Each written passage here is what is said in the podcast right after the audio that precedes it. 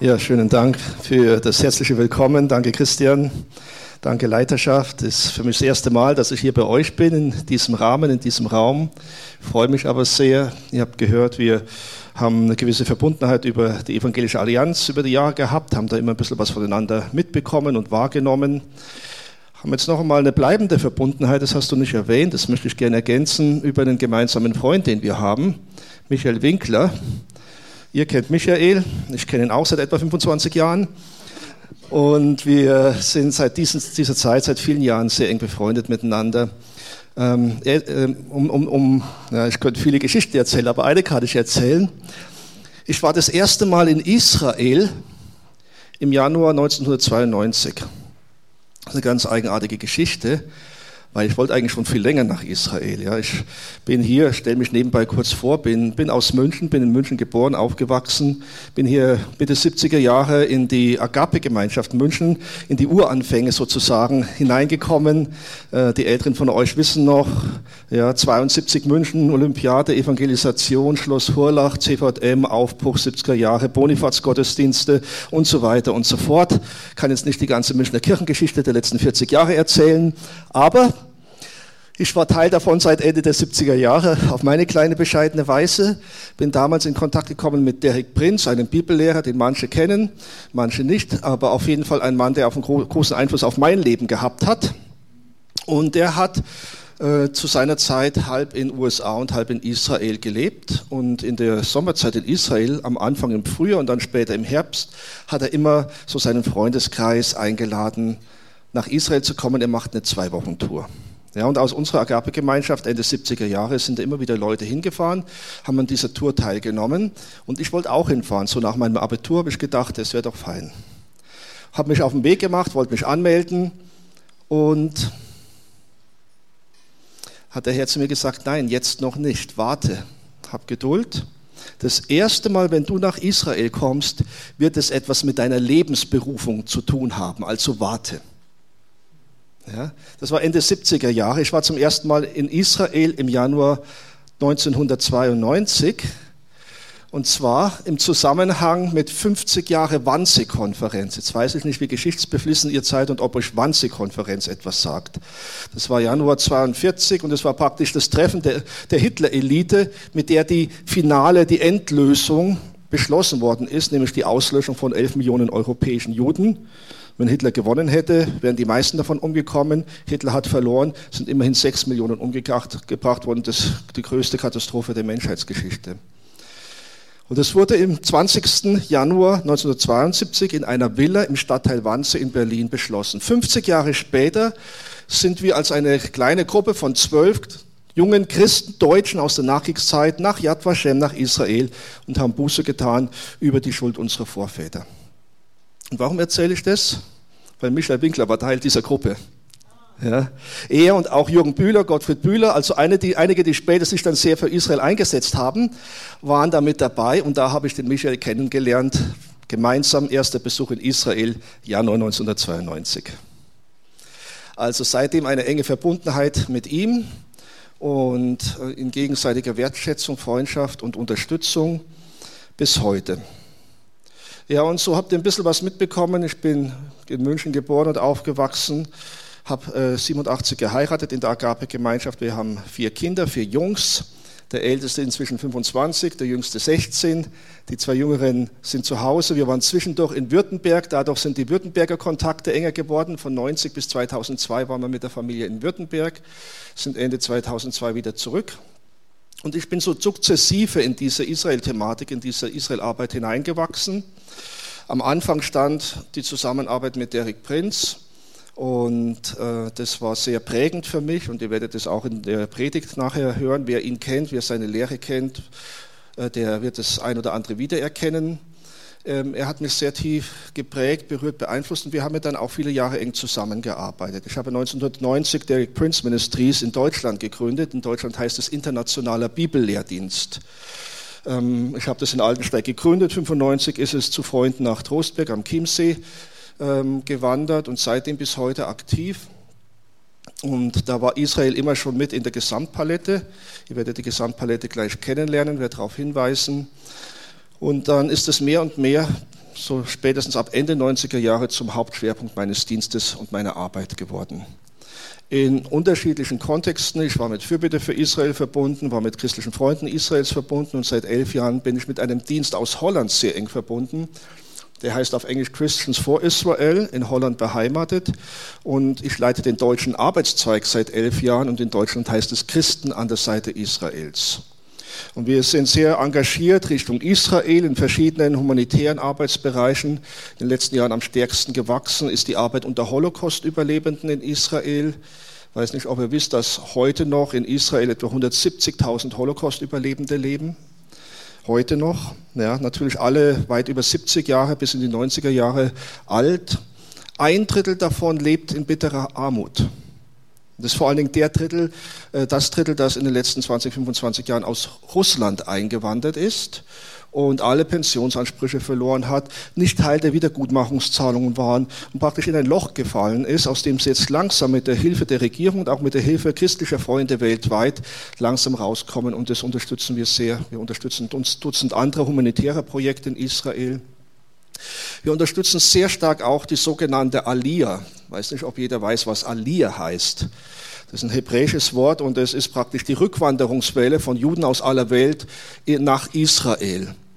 Und das sind ja Millionen von Juden in den letzten 100 Jahren, kann man sagen, aus der Zerstreuung, aus der Diaspora zurückgekehrt. Erst hieß es Palästina, seit 1948 heißt es Israel. Inzwischen leben dort 6,5 Millionen Juden.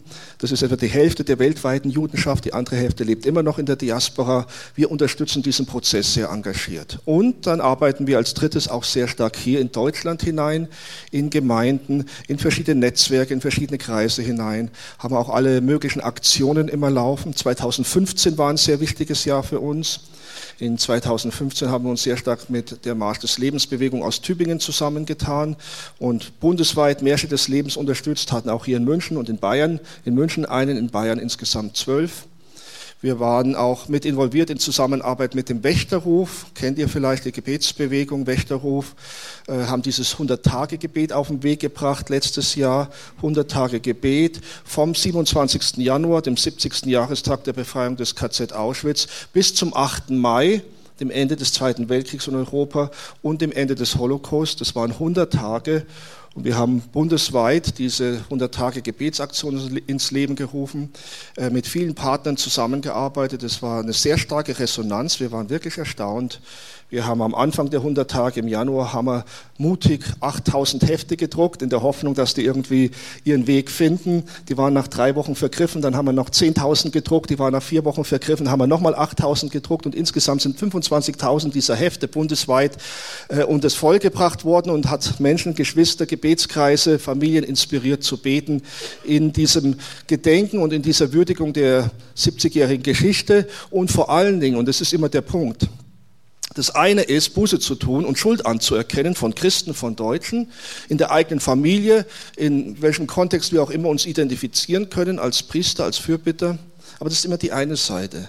Wenn wir das tun und in dem Maß, wie wir tiefer einsteigen in diesen Prozess, in diesen geistlichen Prozess, zum Teil auch geschichtlichen Prozess, umso mehr öffnet uns Gott sein Herz für seine Erlösungsabsichten, für seine Wiederherstellungsabsichten. Und Gott hat Erlösungsgedanke über unseren Familien, über unseren Städten, über unseren Orten. Und er hat Erlösungsgedanken über Deutschland. Und je tiefer wir Schuld ans Licht bringen, ans Kreuz bringen, und Gottes Erlösungskraft einladen, hinein in diese Schmerz und Abgründe, in diese Situationen aus der persönlichen, aus der familiären, aus der historischen Schuld äh, Deutschlands oder in welchem Kontext wir auch immer zu Hause sind, umso mehr gewinnen wir Offenbarung und gewinnen wir Verständnis über Gottes Erlösungsgedanken und seine Erlösungsabsichten. Als, als, als Teenager, als 18- oder 19-Jähriger, so am Anfang meines Weges mit dem Herrn, ist mir eine Bibelstelle ganz, ganz tief in mein Herz gefallen. Und diese Bibelstelle ist bis heute mein Leitfaden in diesem Prozess, speziell was die Beziehung Christen, Juden und Deutschland, Israel betrifft.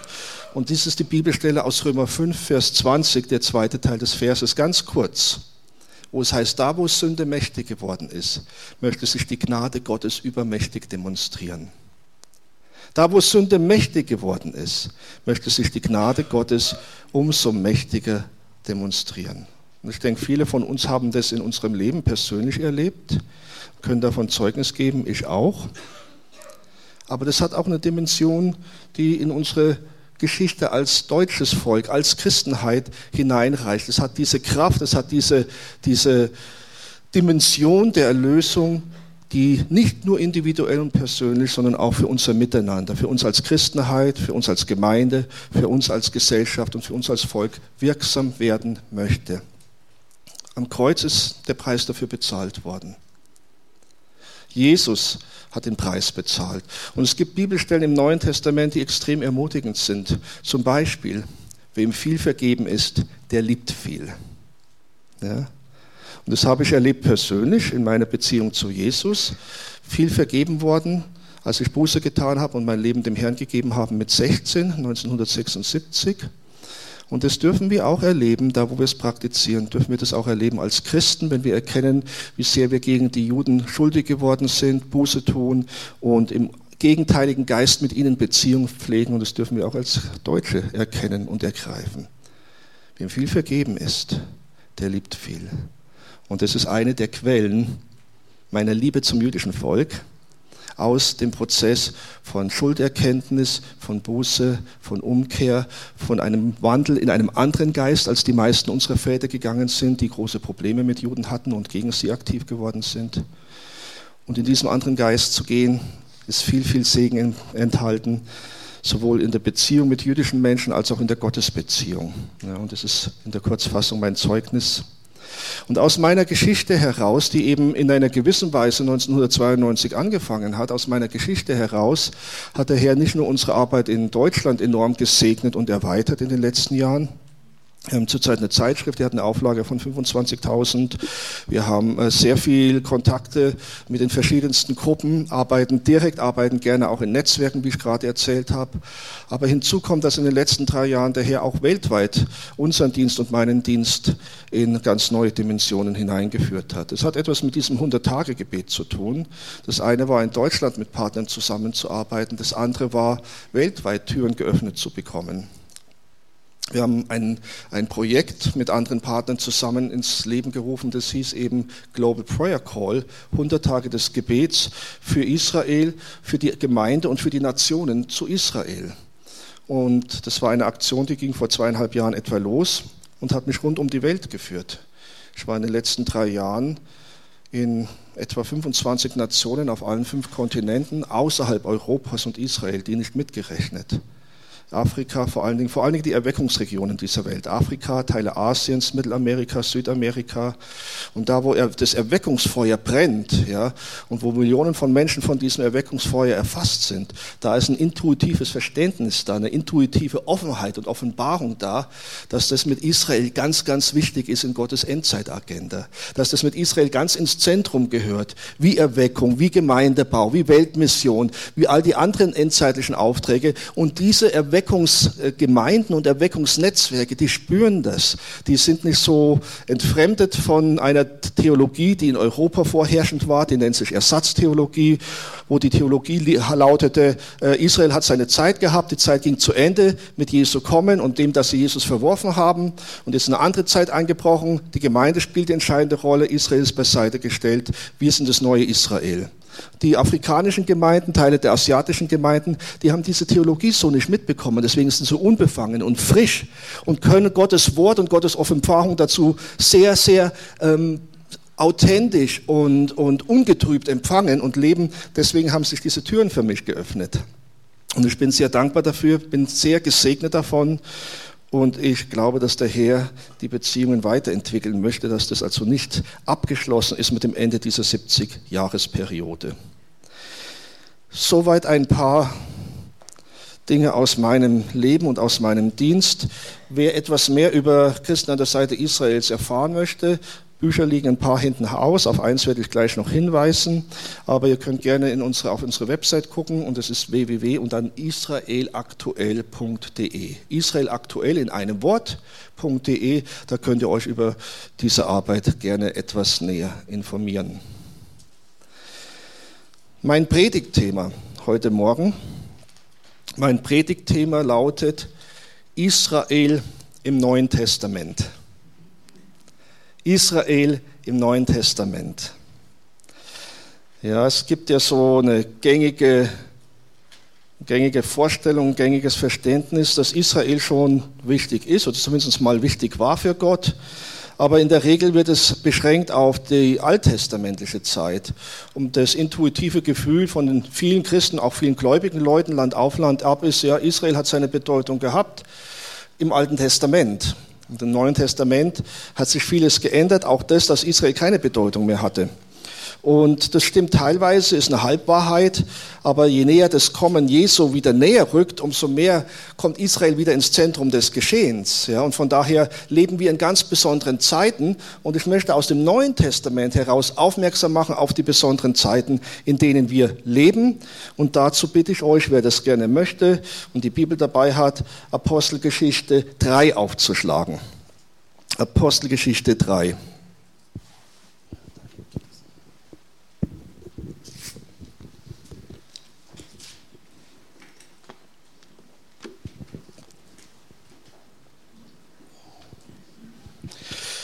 Apostelgeschichte 3, ich denke, so grob ist es den meisten von uns vor Augen. Das war die Situation, wo Petrus und Johannes im Tempelbezirk unterwegs waren und dann ein Bettler sie angesprochen hat, ein gelähmter Mann, der seit Jahrzehnten gelähmt war und hat sie um Geld gebeten. Und dann die berühmte Antwort von Petrus, von Johannes, Silber und Gold haben wir nicht, aber was wir haben, das geben wir dir gerne. Im Namen Jesus, steh auf und geh ganz mächtige, ein mächtiges Wunder, ein mächtiges Zeichen des Herrn. Die Massen sind zusammengeströmt, die Einwohner Jerusalems oder die Besucher des Tempels. Und dann hat Petrus angefangen zu predigen. Das war die zweite große Predigt. Die erste war die Pfingstpredigt, von der wir eben in der Apostelgeschichte ausführlich lesen. Und beide Predigten hängen auch eng miteinander zusammen. Da kann man sehr tief und tief und detailliert studieren und ganz tiefe Zusammenhänge erkennen. Ich kann jetzt das nur zum Zweck dieser Predigt als einen Einleitungstext verwenden. Ich lese ab Vers 17. Und nun, ihr Brüder, ich weiß, dass ihr in Unwissenheit gehandelt habt, wie auch eure Obersten. Gott aber hat das, was er durch den Mund aller seiner Propheten zuvor verkündigte, dass nämlich Christus leiden müsse, auf diese Weise erfüllt. So tut nun Buße und bekehrt euch, dass eure Sünden ausgetilgt werden, damit Zeiten der Erquickung vom Angesicht des Herrn kommen und er den euch vorherbestimmten Christus, Jesus, sende. Und jetzt kommt der entscheidende Satz. Welchen der Himmel aufnehmen muss, bis auf die Zeiten der Wiederherstellung alles dessen, wovon Gott durch den Mund seiner heiligen Propheten von alters her geredet hat. Das ist eine sehr tiefgreifende, sehr powervolle Schriftstelle. Was sagt Petrus hier? Ich paraphrasiere es nochmal. Petrus sagt hier, liebe Einwohner Jerusalems, liebe jüdische Besucher des Tempels. Entschuldigung. Ich weiß nicht, ob man was braucht. Ist es okay? Das Wasser, das trocknet wieder. Auf jeden Fall, er sagt zu den jüdischen Besuchern des Tempels, zu den jüdischen Einwohnern Jerusalems, er sagt, das, was mit Christus, mit Jesus passiert ist, und das war ja Stadtgespräch, das ist ja erst wenige Wochen vorher passiert, ähm, das musste alles so kommen, wie es die Propheten von alters her vorhergesagt hat. Das war alles von den Propheten, von allen Propheten vorhergesagt, dass der Messias kommen muss, dass er erst leiden muss und dann auferstehen wird. Und, und Petrus sagt das Gleiche, was im Prinzip Jesus gesagt hat zu seinen beiden Jüngern auf dem Weg nach Emmaus die verwirrt waren, die erschüttert waren, die in einer tiefen Krise gestürzt sind. Und die haben nicht verstanden, was passiert ist. Und Jesus, legte ihnen dann die Propheten aus und sagte, musste nicht alles das geschehen. Auch Kreuzigung, auch die, die Demütigung durch die Römer. Dass die Juden mehrheitlich Jesus nicht anerkannt haben, musste das nicht alles geschehen, wie die Propheten es von alters her vorhergesagt haben. Und dann wurde den Jüngern, die auf dem Weg nach Emmaus waren, schließlich die Augen geöffnet. Sowohl was Jesus betraf, als auch was die Propheten betraf. Und Petrus sagt hier was ganz was Ähnliches. Das erste Kommen Jesu war Erfüllung biblischer Prophetie. Und kluge Leute haben das recherchiert und äh, erforscht. Es gibt etwa 100, 110 Bibelstellen im Alten Testament, die alle präzise auf das erste Kommen Jesu hinweisen. Es gibt ganze Bücher dazu. Einige davon lesen wir jedes Jahr zu Weihnachten, einige Bibelstellen. Hinweise, prophetische Hinweise auf das erste Kommen Jesu. Aber dann macht Petrus einen Sprung und sagt, aber ihn muss der Himmel aufnehmen, bis auf die Zeiten der Wiederherstellung alles dessen, wovon die Propheten von alters her geredet haben. Das heißt, die Propheten haben vom ersten Kommen Jesu gesprochen.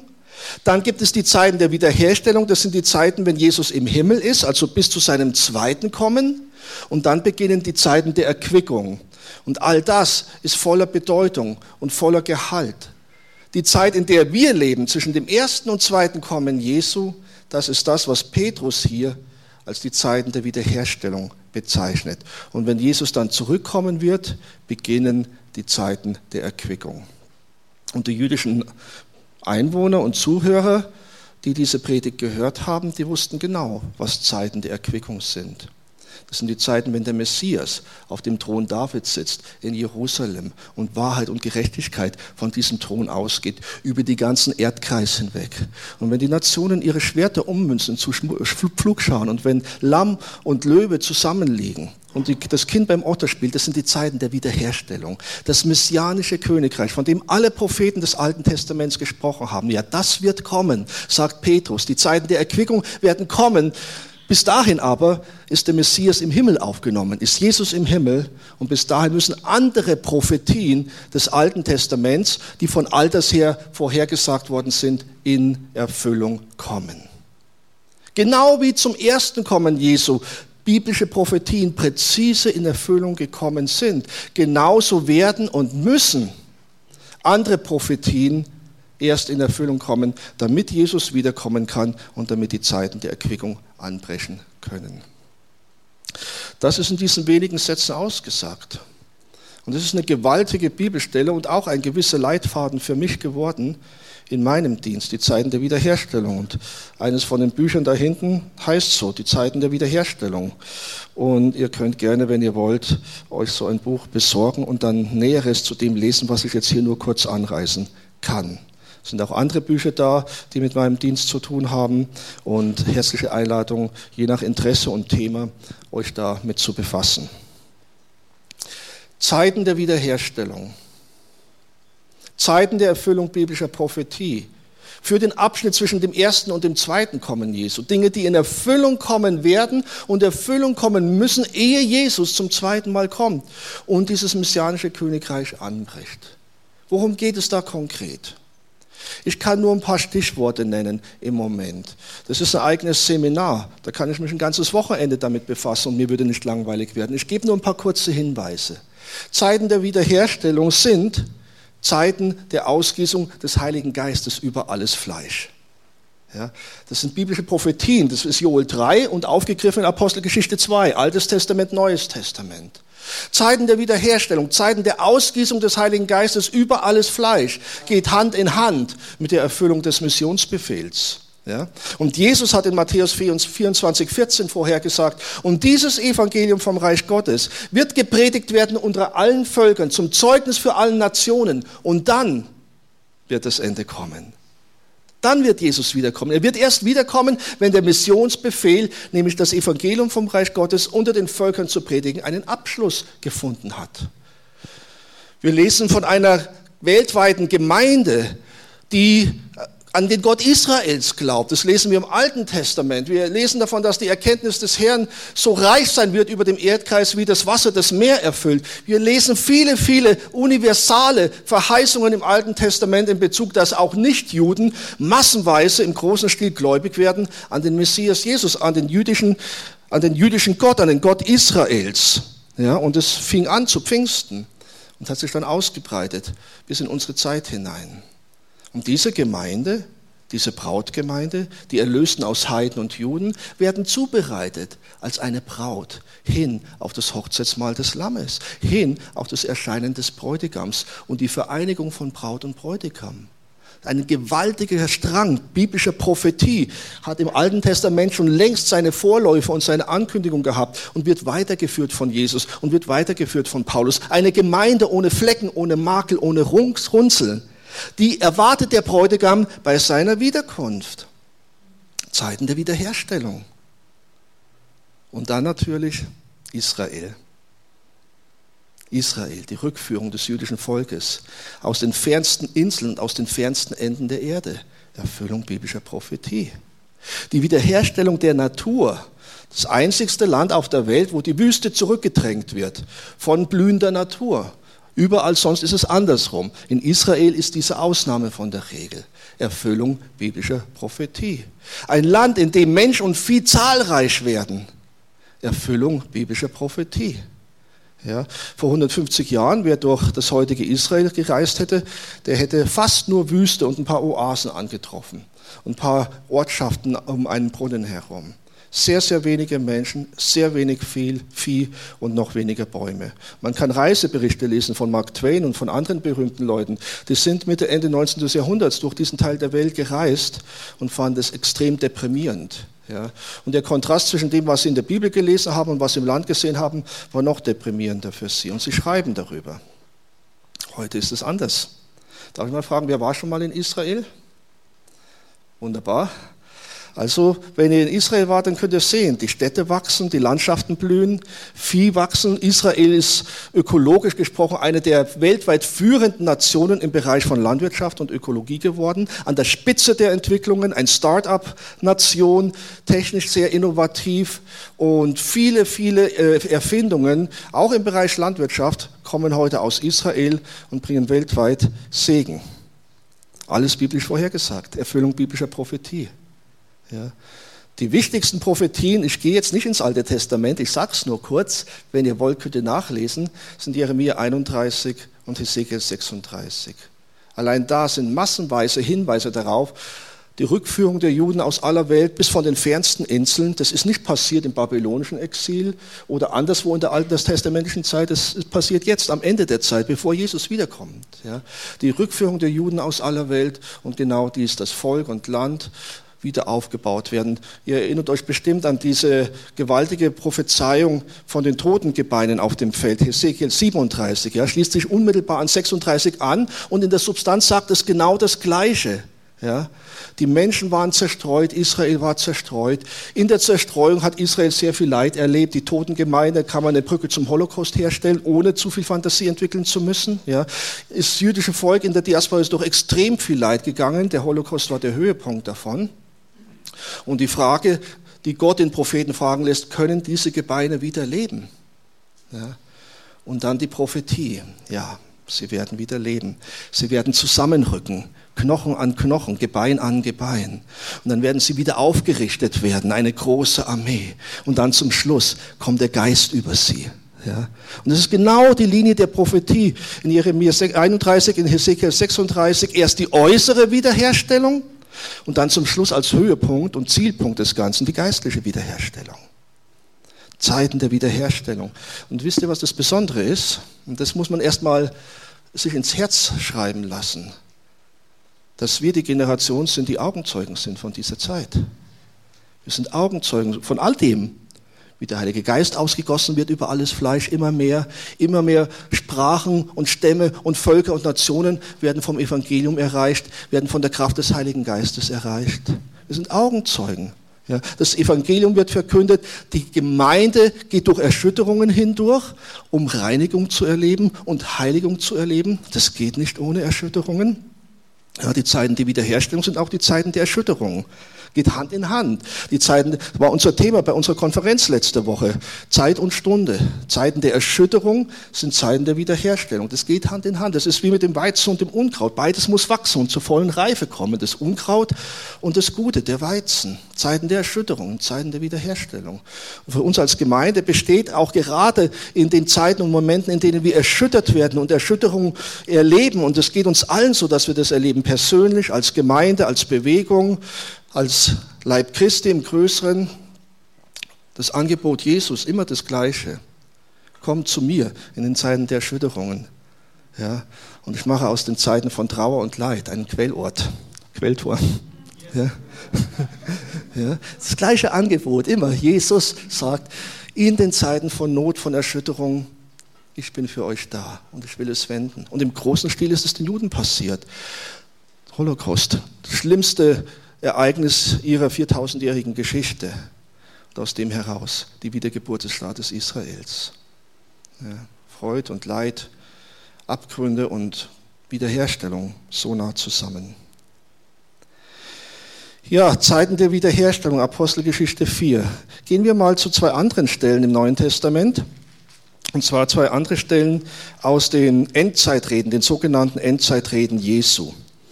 Ja, wir finden die über die drei Evangelien verteilt, diese Endzeitreden. Matthäus 24 plus 25, äh, Lukas 21, Markus 16 sind drei verschiedene Versionen von den drei Evangelisten von den Endzeitreden Jesu. Und ich will äh, einen Blick werfen auf Matthäus 24 beziehungsweise Ende von 23 und dann auf Lukas 21. Ja, diese prophetischen Reden Jesu beginnen am Ende von 23 und da heißt es, Jerusalem, Jerusalem, die du tötest die Propheten und steinigst, die zu dir gesandt sind. Wie oft habe ich deine Kinder sammeln wollen, wie eine Henne ihre Küchlein unter die Flügel sammelt, aber ihr habt nicht gewollt. Siehe, euer Haus wird euch öde gelassen werden, denn ich sage euch, ihr werdet mich von jetzt an nicht mehr sehen, bis ihr sprechen werdet. Gelobt sei der, der kommt, in dem Namen des Herrn. Das ist der Einstieg in die Endzeitreden Jesu in der Erfassung des Evangelisten Matthäus. Und diese drei Verse sind sehr erschütternd. Zunächst mal auf jeden Fall, weil da spricht Jesus von Gericht. Und Jesus spricht oft von Gericht, auch gegenüber seinem eigenen Volk. Die ganzen Propheten des Alten Testamentes haben sehr viel von Gericht gesprochen gegenüber ihrem eigenen Volk. Aber immer, immer mit, einer, mit einem wichtigen Hinweis am Schluss. Die Rede von Gericht in keinem Propheten des Alten Testaments und auch in keiner prophetischen Aussage des Neuen Testaments war final. Das war immer zeitlich begrenztes Gericht bis, bis auf eine Änderung des Zeit, der Zeiten für das jüdische Volk hin gibt keinen Propheten im Alten Testament, der nicht eine Hoffnung am Schluss verkündet hätte. So viel Gericht gesagt worden ist, selbst Jeremia, der Gerichtsprophet schlechthin, am Schluss hat er Hoffnung verkündet. Jesaja hat die ersten 39 Kapitel primär Gericht, dann ab Kapitel 40 primär eine Hoffnung verkündet. Und die Wende ist Jesaja 40 ein, tröstet, tröstet mein Volk, spricht euer Herr. Ja, und das ist praktisch die Schlüsselbibelstelle für uns Christen, die wir uns Israel zugewandt haben nach dem Zweiten Weltkrieg geworden. Tröstet, tröstet mein Volk, spricht euer Herr. Jesaja 40, 1. Ja, zu wem spricht er? Er spricht ja nicht zu seinem Volk. Das soll ja getröstet werden. Also wenn er nicht zum jüdischen Volk spricht, zu wem spricht er dann und sagt, tröstet, tröstet mein Volk.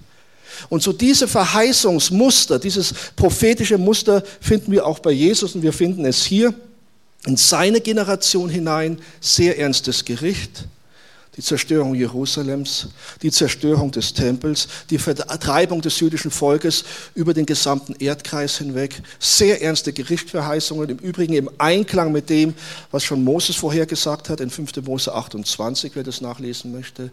Jesus ist da im Gleichklang und im Einklang mit der Prophetie aller Propheten. Eine Zeit des Gerichts wird kommen, bis eine Zeitenwende für das jüdische Volk anbricht.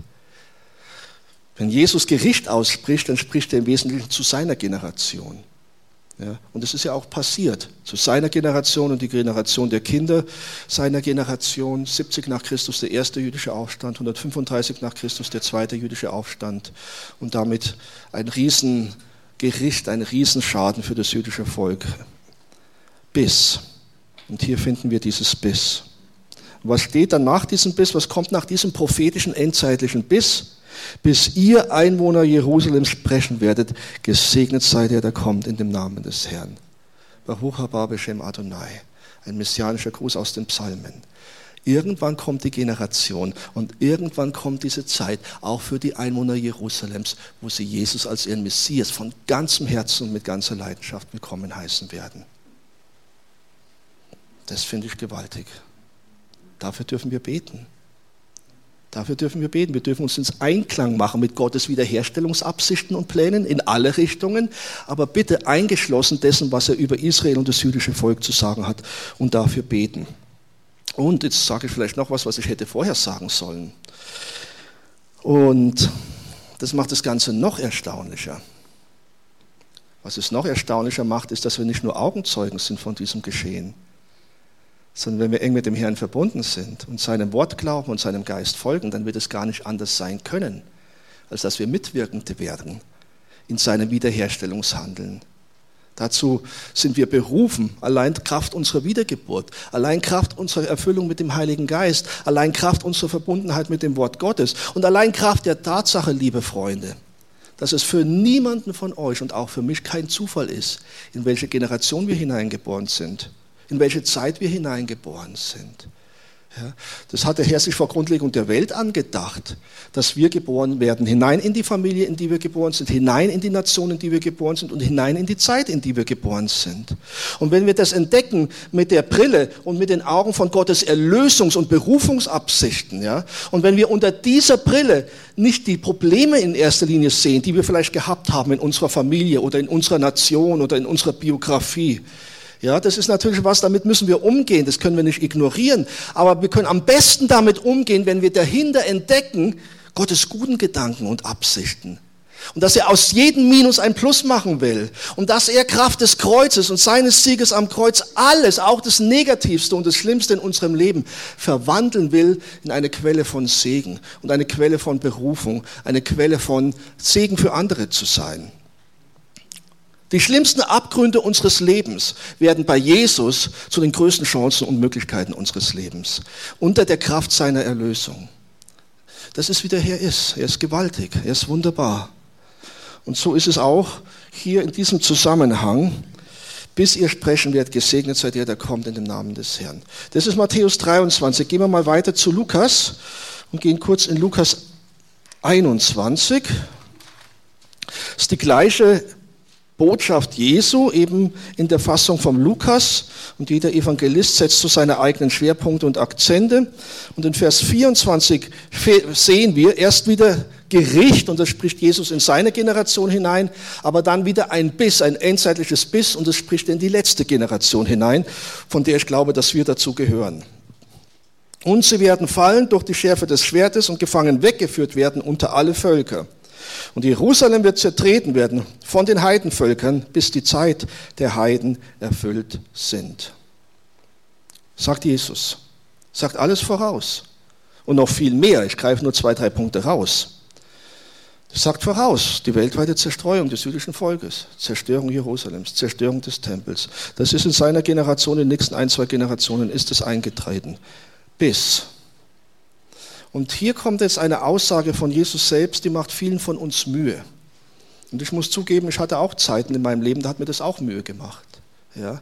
Weil auf einmal ist von Jerusalem die Rede und auf einmal ist von Jerusalem die Rede, ich sage es ganz unverblümt, im politischen Kontext. Auf einmal ist hier die Frage gestellt, wer herrscht über Jerusalem?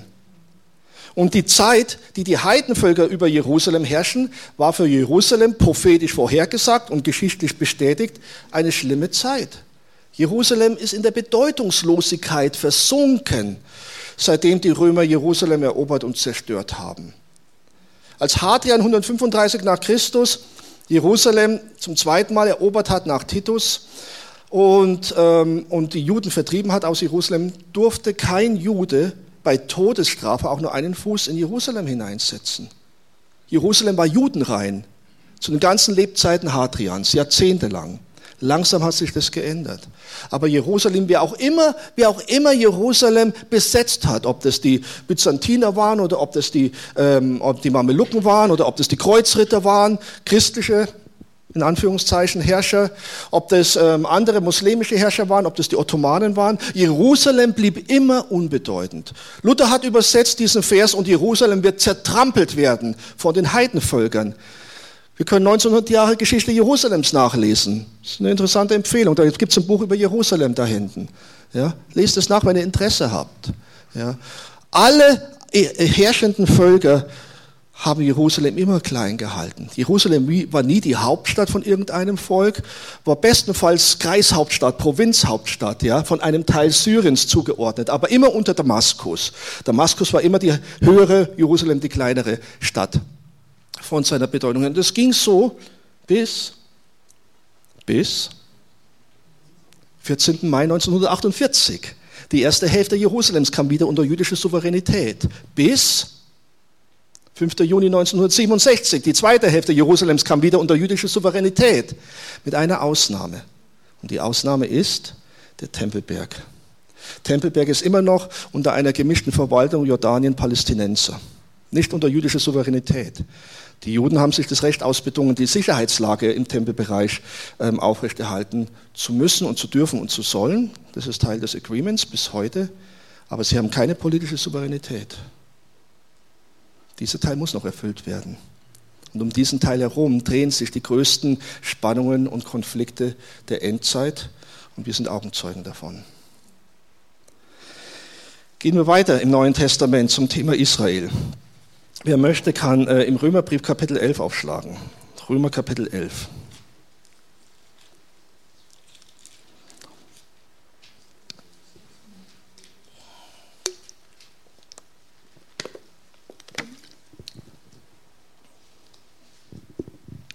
Dieses Kapitel im Römerbrief, Kapitel 11, ist ein sehr besonderes Kapitel.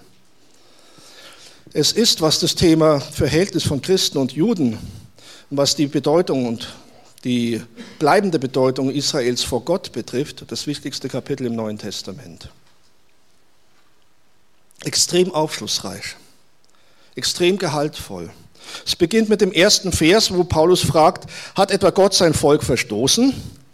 Und das war eine Frage, die hat die Urgemeinde auch sehr beschäftigt. Das hat auch die, die ersten jüdischen Gläubigen sehr beschäftigt, die Apostel, die Gemeinde zu Jerusalem. Die haben gerungen mit der Frage. Paulus hat gerungen mit der Frage.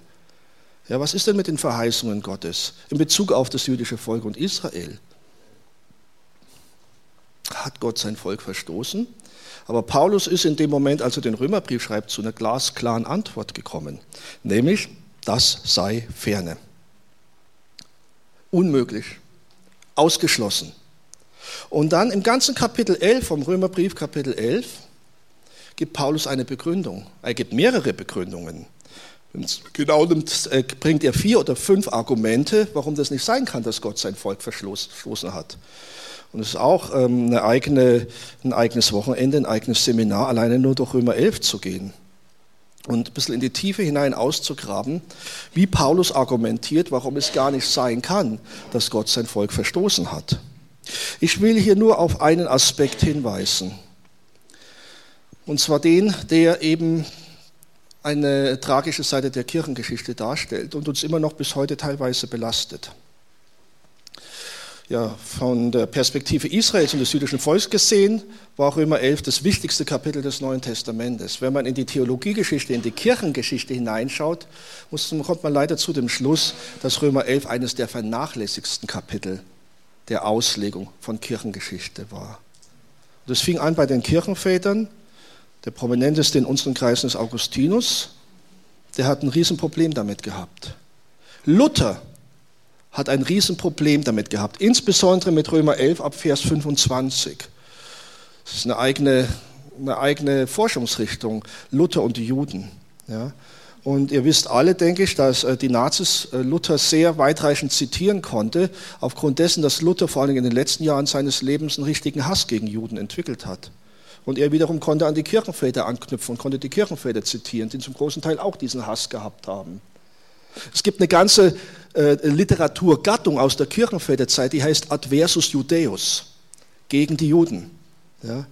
Sind also praktisch alle namhaften Kirchenväter haben da ihre Spuren hinterlassen, eine eigene, in der Forschung eine eigene Gattung, Adversus Judaeus. Und Luther hat sie verkomplettiert im Zeitalter der Reformation. Und auch andere Reformatoren haben dazu beigetragen, manche mehr, manche weniger. Ausnahmen gab es da, wo es richtig Erweckung gab. Ja, bei Zinzendorf gab es Ausnahmen. Zinzendorf hat ein sehr positives, er hat ein Verständnis für das Prophetische, was die biblische Prophetie zu, den, zu Israel, zu den Juden sagen, hat er gehabt. Wesley hat es von ihm übernommen. So einige pietistische evangelikale Erweckungsbewegungen haben Zugang zu der Treue Gottes in Bezug auf Israel, wie sie im Wort Gottes, insbesondere in Römer 11, ähm, dokumentiert ist, gefunden. Aber auch innerhalb der evangelikalen Bewegung, auch innerhalb der Pfingstbewegung gibt es eben diese zwei Strömungen. Die einen, die mehr die diese traditionelle Linie weiterverfolgen, die von Augustinus und Luther bis in die äh, evangelikale Welt hineingedrungen ist. Die andere, die Offenbarung geschenkt bekommen haben, wie zum Beispiel von Zinzendorf, von Wesley und von anderen her, auch ein Teil der kalvinistischen Strömung von Holland her, die in den USA großen Raum bekommen hat, die haben Zugang zu dieser Offenbarung, zu diesem Teil biblischer Prophetie bekommen. Und wir heute sind immer noch so ein Stück weit am Ringen. Wo können wir uns identifizieren? Wie verstehen wir Gottes Wort? Und die Not, auf die ich aufmerksam machen möchte, kirchengeschichtlich gesprochen, ist, finden wir in der Mitte dieses elften Kapitels in dem sogenannten Ölbaumgleichnis. Das Ölbaumgleichnis, denke ich, ist grob den meisten von uns bekannt. Da wird Israel als Ölbaum bezeichnet. Und dann heißt es, die, der Teil des Judentums, der Jesus nicht angenommen hat, das Evangelium abgelehnt hat, sind wie abgebrochene Zweige. Und der Teil aus der Heidenwelt, der Jesus angenommen hat, der gläubig geworden ist, ist eingepfropft in den Ölbaum. Eingepfropft in Gottes Heilsgeschichte mit Israel. Und wir können teilhaben an dem Saft und an der Fettigkeit der Wurzeln Gottes Heilshandeln an und durch Israel. Daran haben wir Anteil gewonnen, so zeigt das Gleichnis vom Ölbaum. Aber in der Mitte dieses Ölbaumgleichnisses gibt es eine Kernaussage, die Paulus sehr deutlich wiederholt und die eben Christen aller Jahrhunderte und aller Denominationen leider oft übersehen haben. Und es beginnt ab Vers 17. Und da heißt es, wenn aber etliche der Zweige ausgebrochen wurden und du als ein wilder Ölzweig unter sie eingepfropft und der Wurzel und der Fettigkeit des Ölbaums teilhaftig geworden bist, und jetzt kommt es, so rühme dich nicht wieder die Zweige. Rühmst du dich aber, so wisse, dass nicht du die Wurzel trägst, sondern die Wurzel trägt dich. Nun sagst du aber, die Zweige sind ausgebrochen worden, damit ich eingepfropft würde. Gut, um ihres Unglaubens willen sind sie ausgebrochen worden. Du aber stehst durch den Glauben. Und das ist der Kernsatz, der jetzt kommt. Liebe Christenheit, liebe Christenheit, so sei nicht stolz, sondern fürchte dich. Sei nicht stolz, sondern fürchte dich. Denn wenn Gott die natürlichen Zweige nicht verschont hat, so wird er wohl auch dich nicht verschonen. So schaue die Güte und die Strenge Gottes an. Die Strenge an denen, die gefallen sind, die Güte aber an dir, sofern du in der Güte bleibst. Das ist eigentlich eine sehr klare Message, die der Paulus uns hier gibt. Umso tragischer ist es, dass die Christenheit weithin diese Message nicht ernst genommen hat. Paulus warnt hier davor, dass wir stolz und überheblich werden, und zwar ausgesprochenermaßen gegenüber den abgebrochenen Zweigen, gegenüber Israel als Ganzes, und zwar dem Israels als Ganzes, das mehrheitlich nicht an Jesus, sondern ans Evangelium gläubig geworden ist. Obwohl das so ist, sagt Paulus, wir sollen eine Haltung der Wertschätzung, der Demut, der Gottesfurcht behalten und bewahren gegenüber gerade auch den ausgebrochenen Zweigen, gegenüber ganz Israel. Und für mein Dafürhalten ist die größte Sünde und die größte Tragik der Kirchengeschichte genau die, dass es die Kirchenväter nicht beachtet haben und dass deshalb diese antijüdische, antisemitische DNA sehr früh in die kirchliche Entwicklung hineingekommen ist, ob das katholisch ist, ob es orthodox ist und zu weiten Teilen sogar, ob es reformatorisch und reformiert ist. Bis in unsere Kreise und bis in unseren Zeiten hinein wirkt diese DNA nach, ein gewisser Stolz gegenüber den abgebrochenen Zweigen, eine Haltung der Hochmut gegenüber Israel und dem jüdischen Volk als Ganzes. Und ich kann nur beten und versuchen, meinen Teil dazu tun, dass wir unser Herz erforschen und fragen, ist sowas auch in meinem Herzen drin? Ist sowas in meiner DNA drin? Oder bin ich frei davon? Oder habe ich mich frei gemacht davon, indem ich diese Dinge ans Kreuz gebracht habe? Ich will zum Schluss kommen und die letzte Bibelstelle aus dem Neuen Testament erwähnen, die uns Mut machen soll, die Botschaft des Neuen Testaments, dann über die Hinweise, die wir im Neuen Testament finden, die Botschaft der ganzen Bibel zu Gottes Treue, zu Gottes Liebe, zu Gottes Bündnissen mit Israel ernst zu nehmen um danach zu fragen, was heißt es für die Generation, in der wir leben, was heißt es für die Endzeit, was heißt es für die Zeiten der Wiederherstellung, für mich und für uns. Und das ist in Römer 15 ab Vers 8. Schreibt Paulus etwas über Jesus, was leider auch viele Theologen überlesen haben. Ich sage aber, dass Jesus ein Diener der Beschneidung geworden ist. Beschneidung ist hier ein Synonym für das jüdische Volk. Lesen wir es noch einmal. Ich sage aber, dass Jesus ein Diener des jüdischen Volkes geworden ist.